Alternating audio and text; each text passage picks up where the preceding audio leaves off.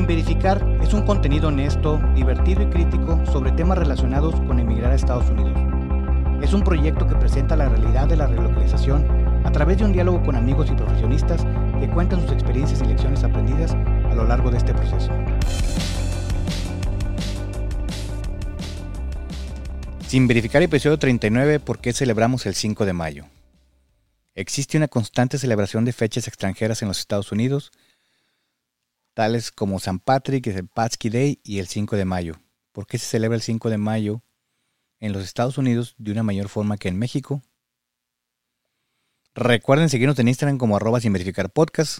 Como siempre agradecemos que nos escuchen. Si lo hacen en Spotify, por favor denos 5 estrellas, eso nos ayuda mucho.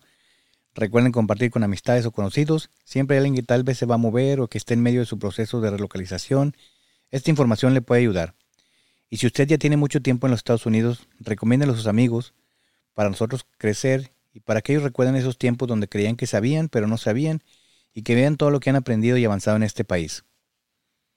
Otra semana sin invitado.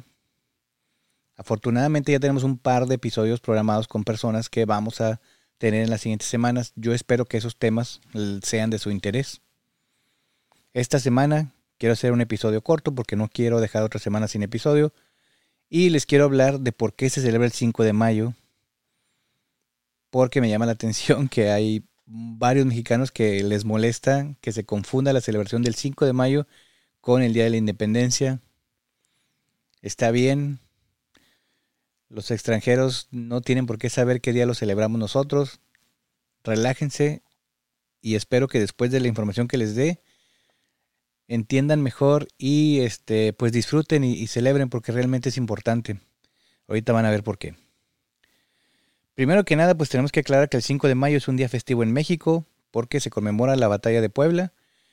Ahí de 1861 Benito Juárez era el presidente de México, pero el país se encontraba en la ruina económica.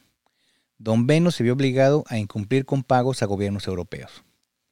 En respuesta, Francia, Gran Bretaña y España enviaron fuerzas navales a Veracruz exigiendo el pago.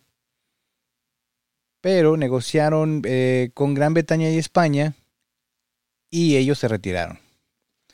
Francia, que estaba siendo gobernada por Napoleón III, decidió aprovechar la oportunidad para tratar de formar un imperio en territorio mexicano. Y a finales de 1861, una flota francesa bien armada irrumpió en Veracruz. Esto causó que las tropas del presidente Juárez se retiraran de Veracruz. Los franceses, seguros de que ganarían con 6.000 soldados, planearon atacar Puebla, pero Juárez reunió un total como de 2.000 este, hombres leales a él, muchos de ellos eran indígenas mexicanos o de ascendencia mixta, y los envió a Puebla. Los mexicanos ampliamente superados en número y pobremente abastecidos, pero encabezados por el, general Ignacio Zaragoza, nacido en Texas, paréntesis ahí, hay ciertas teorías que dicen que se celebra el 5 de mayo en México porque pues al final el héroe de la batalla era el, el, general Ignacio Zaragoza y él había nacido en Texas. Fue una teoría que encontré no había más información, pero se dice que ese es uno de los motivos. Ahorita vamos a ir a los siguientes.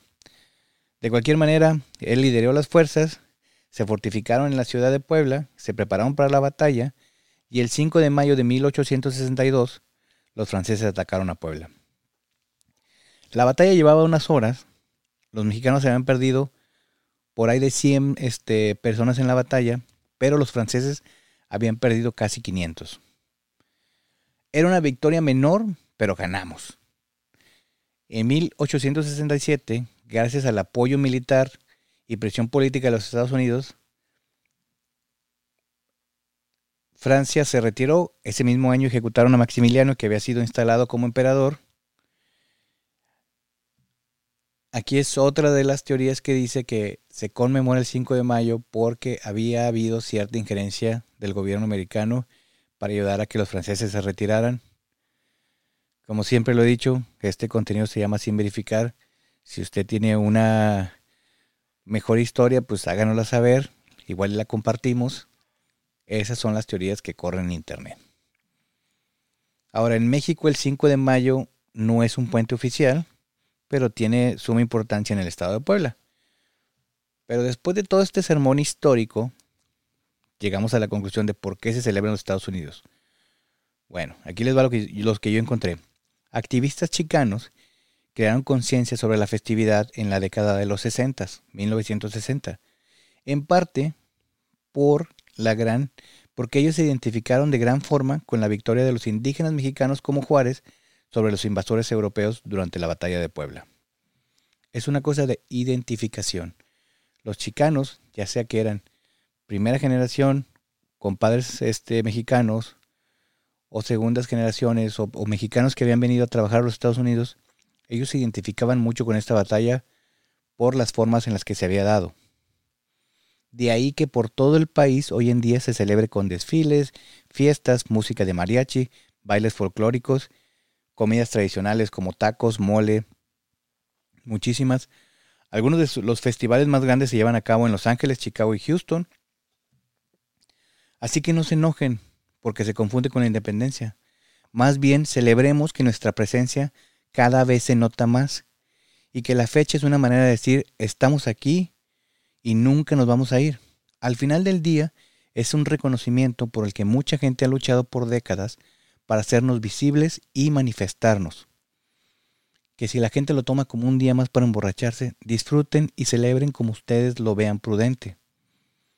Que si hay un festival que no reúne una kermés en el centro de México, no se apuren, ustedes vayan, celebren, ahí pueden conocer otras personas.